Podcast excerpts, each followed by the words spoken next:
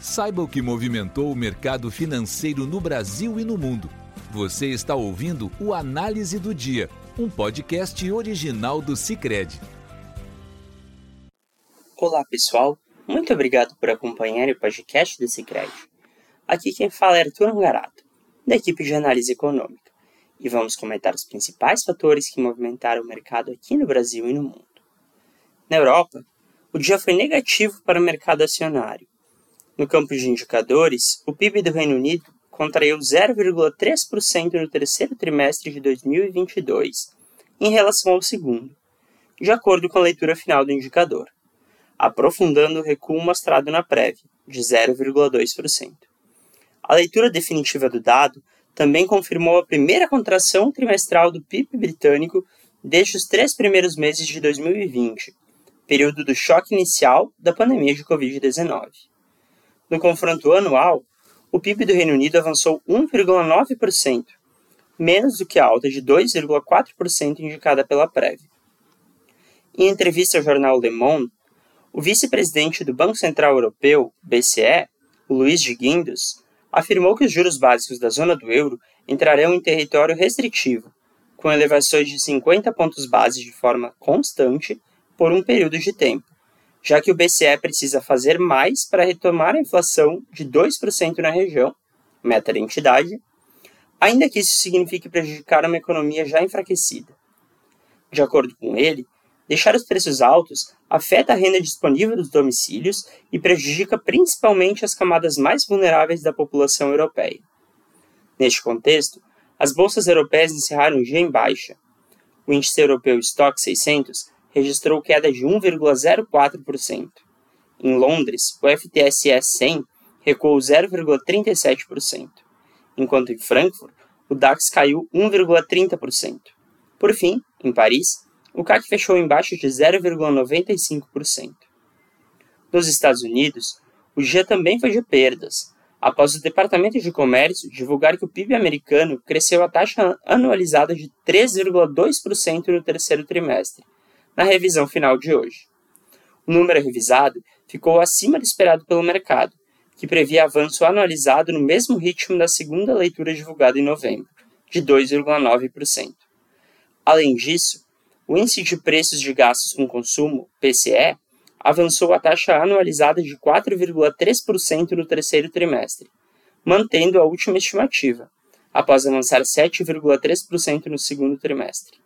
Já o núcleo do PCE que desconsidera preços de alimentos e energia, subiu 4,7% no mesmo intervalo, revisado em 0,1 ponto percentual para cima. O dado reforça a expectativa de postura dura do Federal Reserve, Fed, o Banco Central Americano, para combater a inflação, uma vez que o PCE é sua medida de inflação preferida. No mercado acionário, as bolsas americanas fecharam no vermelho, com o Dow Jones caindo 1,04%, o S&P 500 baixando 1,44% e o Nasdaq cedendo 2,18%. Os juros de dívida do Tesouro Americano, por sua vez, encerraram dia em alta, com os juros da T-Note de 2 anos subindo a 4,256%, enquanto os da T-Note de 10 anos subiram a 3,679%.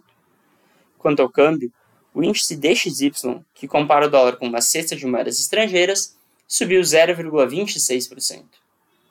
No Brasil, o destaque ficou para a aprovação da PEC de transição, na noite de ontem, pelo Senado, e para a divulgação de novos ministros por parte do governo eleito, além de secretários do Ministério da Fazenda.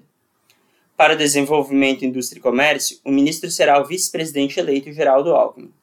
Já a pasta de gestão ficará a cargo da ex-secretária de Planejamento na gestão Dilma Rousseff, Esther Dweck. No secretariado da Fazenda, destaque para Guilherme Mello, que participou da campanha do presidente eleito Lula na política econômica. No câmbio, o dólar registrou queda de 0,51%, cotado a R$ 5,18. O petróleo, por sua vez, também encerrou o dia em queda, com expectativa de manutenção de um aperto monetário duro pelo Fed e do fortalecimento do dólar. O barril do petróleo WTI para fevereiro caiu 1,02%, a 77 dólares e 49 centavos e o do Brent para o mesmo mês cedeu 1,48%, a 80, 80 dólares e 98 centavos.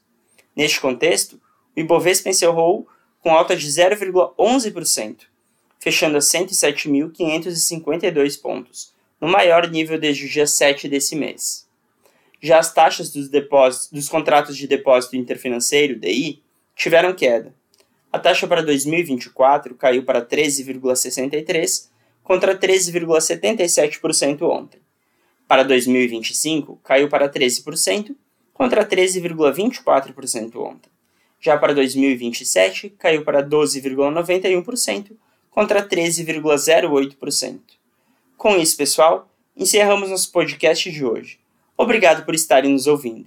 Esperamos vocês amanhã. Você ouviu o Análise do Dia, um podcast original do Cicred. Até a próxima!